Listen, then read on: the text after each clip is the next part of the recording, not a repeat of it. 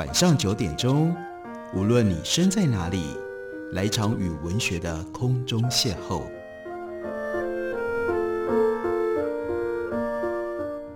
杨照谈书，邀您一同遨游文学世界，认识古今中外的经典之作。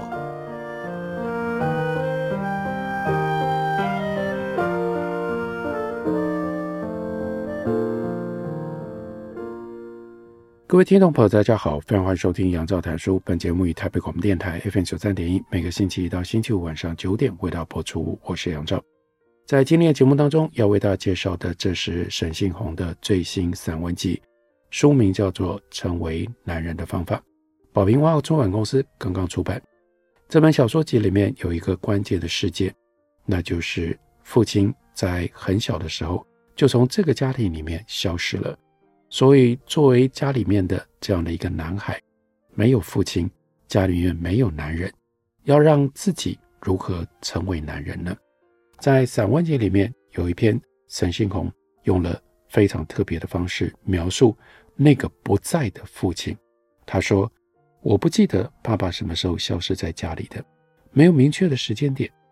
他平常就常常不在家，夜不归眠，也不愿现形在阳光底下。”出现的通常只是一些遗迹、凌乱的枕头跟被子、更换摆放角度的牙刷、隐约的脚气臭味，或许就像妈妈说的，还有另一盏点亮他黑夜的灯，有另外一具温热的身体，甚至是另外一张仰望他的小脸，意味着父亲在外面有别的女人，甚至有别的家庭。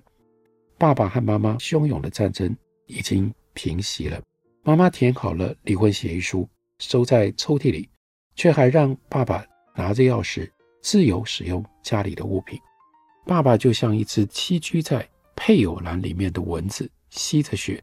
当妈妈举高手掌，他就仗着吸满了血的红肚子飞开了。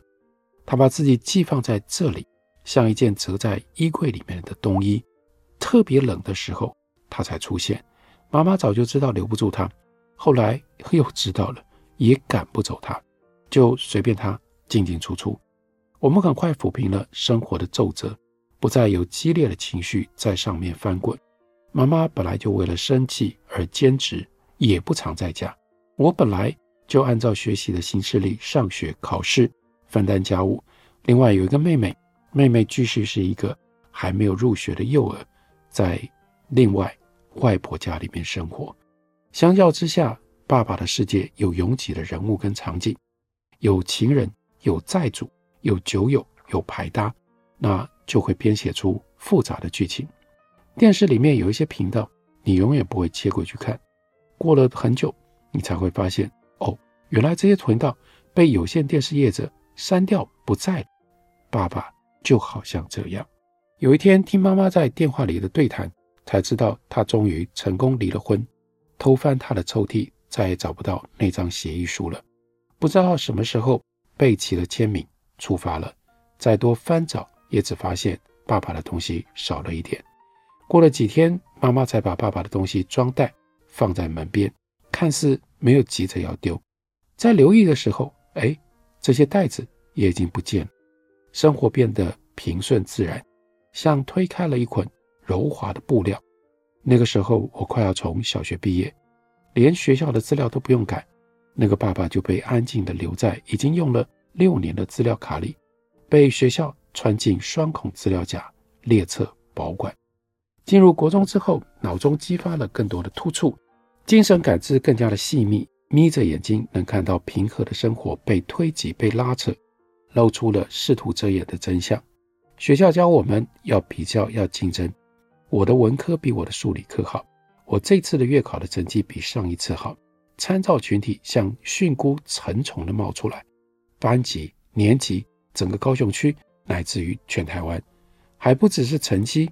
矮的人坐在前排，娘的人被讥嘲，叫做人妖。最少朋友的人被排挤。我只有成绩挤在前面，作文写得好，但有更多竞赛的项目需要爸爸一同参加。少了爸爸的人，你的 PR 值就只剩下五十。比如说，我讨厌跟爸爸一样会满口脏话的男生，所以我就跟女孩子们混在一起。青春期的荷尔蒙大浪拍涌，我迁徙到孤岛，离群索居，但仍然输给男生。他们像荡着背在树枝当中跳树的猴，就想要将人一起扑落。我明白，我再活不出自然而玩主的姿态。那一阵子流行红衣小女孩的影片。山里的模型呢，幻化成为人形，漆黑无底的眼珠，鼻梁凹陷，面色惨绿，在队伍的尾端诱人迷途，甚至勾去人的魂魄。我听这些模型化的故事的时候，总是特别留意消失者他们家人的反应。有的呢，着急在寻找，动用警察、消防队协寻，或者是求神问卜，追随着棋子铃铛，在深山里面。合掌苦行，哎，爸爸是不是也被摩西亚给带走了呢？他可能被伪装的女子或者是孩童骗走了。这个时候正蹲在某一座深山里面爬吃泥土，幻想是在甜蜜的新家里面享用大餐。或许应该去把苦苦受害的他给找回来，但我们家也不曾有丝毫的急躁，反而因为他不寻常的离开而恢复了寻常。我却渐渐能够察觉不自然的地方。妈妈将两倍的气力投注到生活里面燃烧，烧空了之后，喷出愤恨的娇气，像迟打的钟声。她开始向我阴狠地咒骂爸爸。我的心里也被栽培了恨意，生长在她留下来的所有裂痕里。妹妹则是完全不记得爸爸。我比妹妹大了十岁，我跟妹妹。有最类似的作息，所以妹妹呢，每天是由我管教，因此她就跟我一样，生出了非常尖锐的枝芽。我很早就看得出来，妹妹会拥有比我更独立的骨架，因为她完整的活在我的残缺里。爸爸走了，我们的心魂私自分神去追，以至于变得像是在里面生了虫的水果。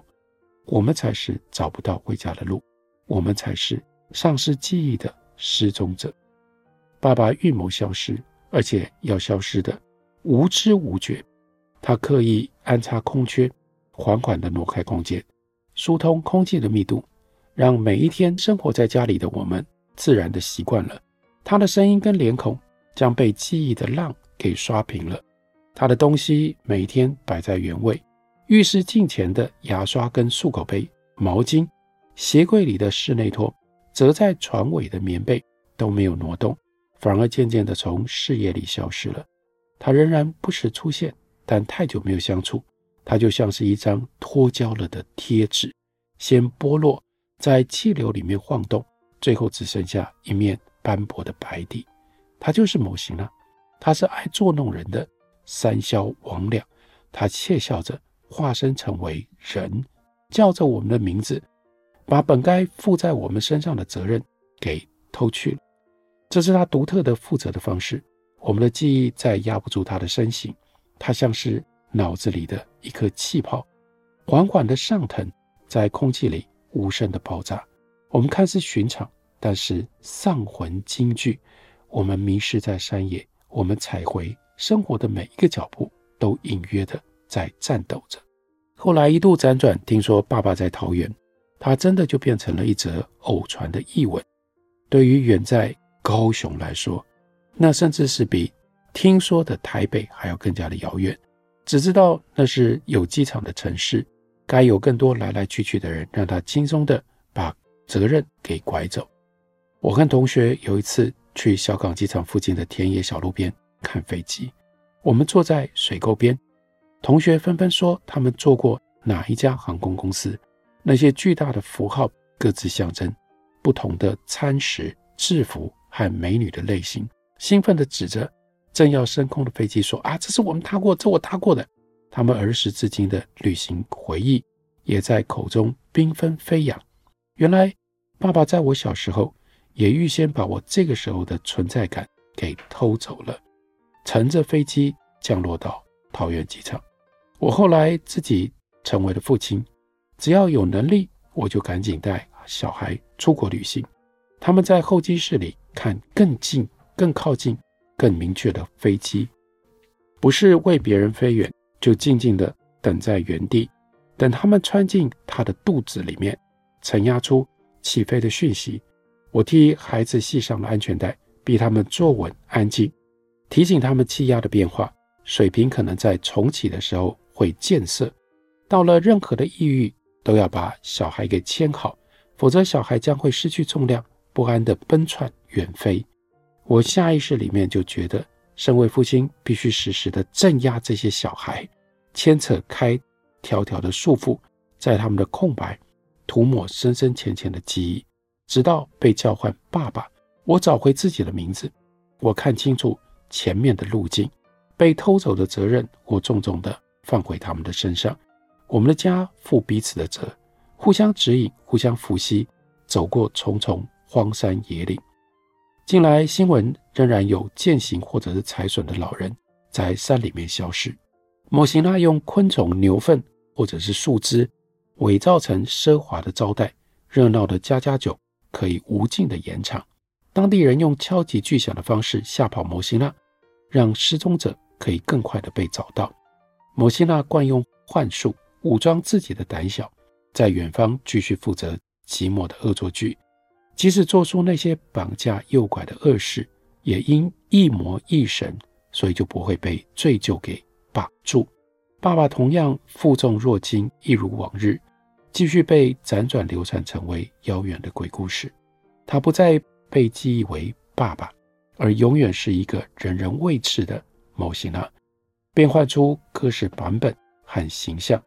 茅山术士、红衣女子、养小鬼的古诗、吹笛人、神隐，或者是毛猴。有一种说法，影片如果挂在网上，任人点阅，就能够将红衣小女孩的诅咒重复的播放，复制伤人的厄运。所以我们在家里绝不说虚幻的鬼故事，也不曾提起任何亡灵或者是消失的人。一日又一日，我们热切的在家里叫唤着彼此。希望用这种方式一同踏下扎扎实实的生活的步伐。非常明显的，在散文当中，沈信宏是自己成为了父亲，才能够终于回头面对没有父亲，父亲消失了的这件事情。所以这本散文集另外一个主题，那就是成父之路，走在成为父亲的路上。他说，路途上并没有明确的界限，让人跨过了之后就知道。自己已经是一个父亲了，只能够张狂前行，一边检索自己是不是还遗漏了什么样的零件，哪里的装扮还不够沉稳，密密缝缝仍然藏不住鲁莽的气息浮荡而出。本来是觉得路渐渐没了，当妻子开始怀孕之后，因为很多本来想要做的事情，现在都不能做了。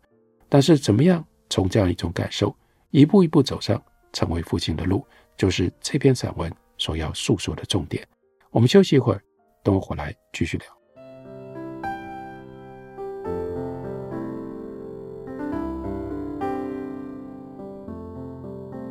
听见台北的声音，拥有颗热情的心，有爱与梦想的电台。台北广播 FM 九三点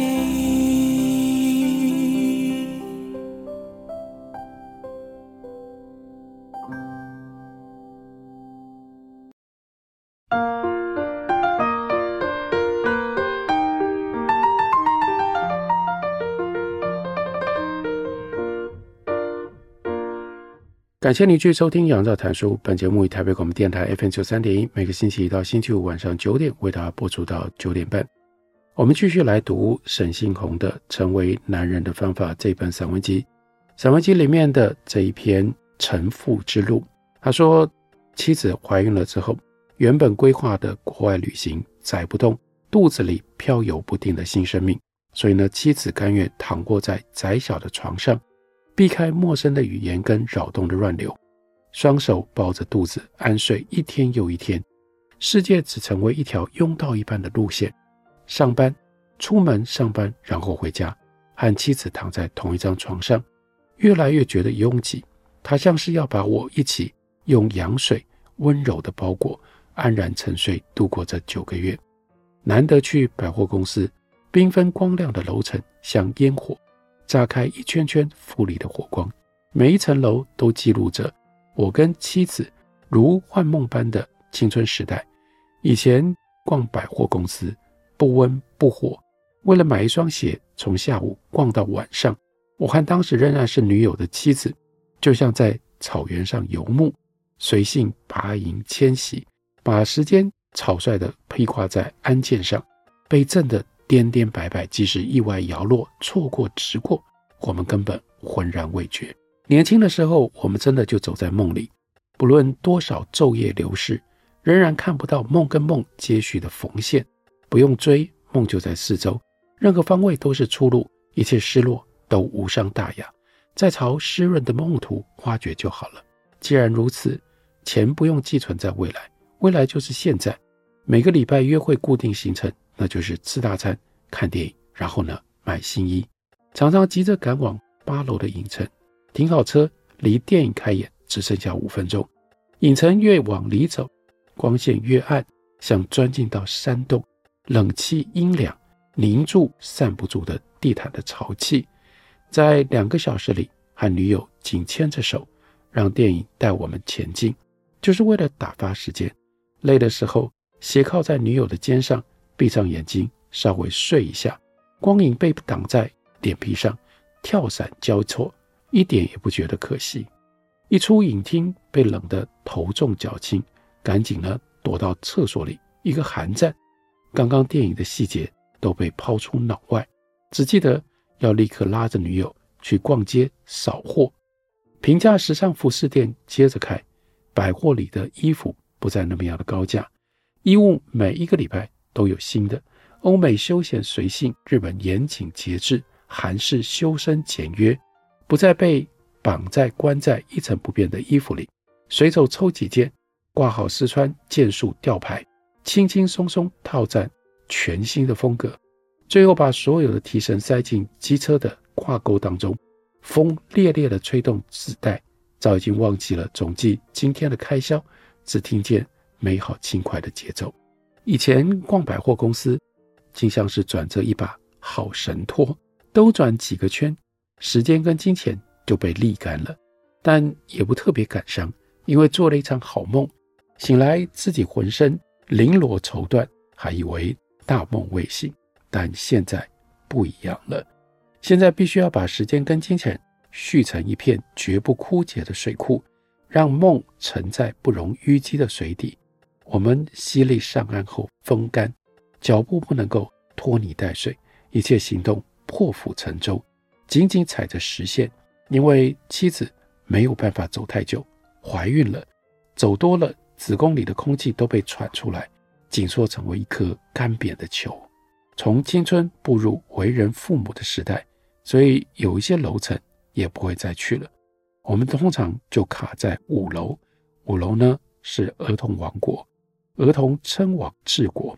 为了要备妥孩子的衣服跟各式各样的用品，看见亮眼的新衣，忍痛没有等打折，原价入手，翻抢折扣花车，凑满三件更低价。资深阿姨听我们说啊，第一胎热切推荐。哪些应该要买，我们就憨憨傻傻的全部刷进到账单里，提袋满满的，但都是必须要等，是现在没有办法立刻派上用场的备用品。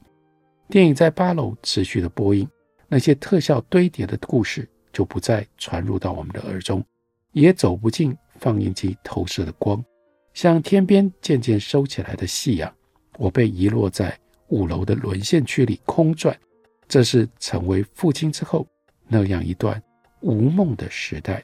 儿子快要出生的时候，为了要登记坐月子中心，还得要半夜出门排队。气爆正要发生，气味已经像幽灵隐约闪现在空气里。火还没有烧穿城市的枪场，臭气先喷飞了马路的人孔盖。我从照后镜看到一整排人孔盖像被开罐器一一的敲开。声音响亮到地面都在震荡，那就是高雄大气泡的那一夜。或许当我转弯向北之后，火就开始撕裂这丝线般脆弱的道路，烧亮了深夜的天空，用剧烈的震波压挤众人的梦。我就只能够一直不断地向前，没有退路，避开室外由排气孔散发出浓重的瓦斯味。会议室的号码里，哪里也不能去，只能够等候早晨才能够正式的登机。我就像漂在水族箱里的鱼，不论夜陷得多么深，里面永远银亮恒温，藏在墙板后的冷气轰轰运转。我枯坐着，一边看网络上的消息跟影片，觉得那些灾难的画面就像过去的生活，全部被淹没在碎石瓦砾里，显得遥远。而不真实。我们住在光华路，灾难婆娑蔓延的边界。妻子说，她现在不敢搭电梯了，所以就只好挺着肚子从十三楼走下来，觉得世界下一秒就要毁灭。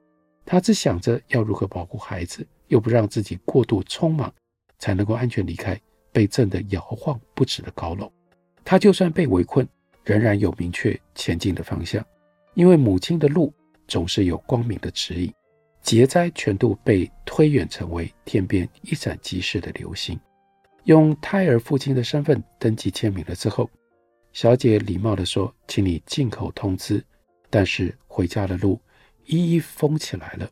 我用电量即将耗尽的手机反复查索管制的路线，最后懊恼地想着：路真的没有了，回不了家了。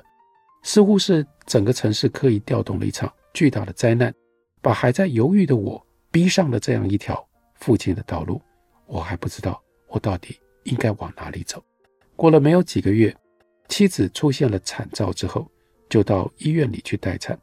那天夜晚还很长，本来会做的明日工作预备跟睡眠，都变成了漫长的等待，就只能够坐在椅子上，被日光灯炯炯的逼视。被机械音响规律的敲打，偶尔温声软语的握住妻子的手，我的时间感或许从那个时候就开始停滞错乱。妻子应该无暇感受时间，当痛觉瞬间把她给夺走了，像一张被迅速抽走的桌布，我却就像一只玻璃杯，竟然还完好的摆在原来的地方。妻子后来被推进产房的时候，已经早上了。我坐在金属光泽的自动门外，因为陪产，所以不用上班。身体铭记的节奏全都停摆了。我困坐在山洞里，自动门开开呵呵，有如山石由两端朝我夹崩而来。我掩埋在连时间都没有办法通过的岁数当中。儿子后来被推出来，护理师对儿子温婉微笑，像是看着一尊末世当中诞生的救世主。妻子后来也被从这个洞穴里推了出来，送进楼上的病房。他的时辰表这个时候才开始卷动。然而，我还被埋在这个地方，在等待。儿子出生了之后，就跟妻子住到坐月子中心了。时间压缩，刚开始的时候，儿子被充满笑容的护理师温柔豢养在玻璃香皂里，妻子呢，忙着挤奶、喂奶。清洗、烘干各种细碎的挤奶器的零件，我则有时候协助按摩、通奶和清洗，还剩下一点时间，可以在坐月子中心的小房间里看电视、划手机。当时整个城市脸书和每一台新闻的画面都在找气爆的时候消失的消防队员，每天都有新的推论跟新的进度。我的悲伤也像画面上挖不完的黄泥，不知道到底应该要。堆放到哪里去？我也幽闭在这栋坐月子中心里，几乎不回家。下班了之后，就在婴儿室和房间之间移动，像被锁在笼子里不断嗅闻着地面上下钻探的老鼠。出门只是买吃的东西，或者是买婴儿用品。妻子不能吹风，所以窗帘跟窗户没开过，隔音又阻光。我们漂移在时间的真空裂缝当中。偶尔出神的，仿佛能够晃见自己的过去，过去的自己。那个过去的自己正神情愉悦的翘腿躺在家里客厅的沙发上，脸上都是手机影片流动的光影。当消防员在赞叹奇迹的欢呼当中被找到的时候，已经过了五十几天，妻子还在家中，但是已经跟孩子一起回家了。他跟着画面当中的家属一起流泪哭泣，体内波动的荷尔蒙把他的情感融成了一滩一不小心就泼洒而出的水。即使孩子离开了他的身体，他都还是能够敏锐地感受孩子嫩芽一般的情绪，一起微笑，或者是在孩子嚎哭的时候一同流泪。即使回家了，我仍然被埋在孩子杂琐的作息当中，但渐渐也习惯。像终于从暗无天日的地沟向上攀爬，使劲地推开了人孔盖。虽然和其他人一样被新闻里锻造的英雄奋战故事给感动，但我也同样关心自我的重获。面目蒙尘斑驳，被孩子的连夜啼哭夺去了白日的心神。比起妻子，我的情感越来越薄脆易碎，疲惫像薄冰，一点点小事就陨坠。自己都不认识自己了。当父亲，或许就是不停受困跟脱出的过程，无间断的新陈代谢，自己的部分越来越少，孩子的部分越来越多。我总想着，这样残损的我还是我吗？我从生活的坑穴跟基锁里爬上来，孩子此后在前方引路，不像妻子会觉得那是他身体的一部分，心甘情愿相接前行。我就算抵赖驻足，也只有这一条路，不情愿也还是得走上去。路只有一条，之前以为是孩子拖着我走，那那只是因为消沉驼行，将所有背后的风景看成了前程。未来的路是自己的，也与孩子重叠。虽然还是比妻子慢了很多，但我已经确知，脚下是一条不分彼此、没有终点的。沉浮之路，非常细腻的，而且非常坦白的，中间包括了许多的犹豫跟抗拒。沈信宏用这种方式描写他自己的沉浮之路，同时也等于是在告诉我们要做一个父亲不是那么简单的一件事。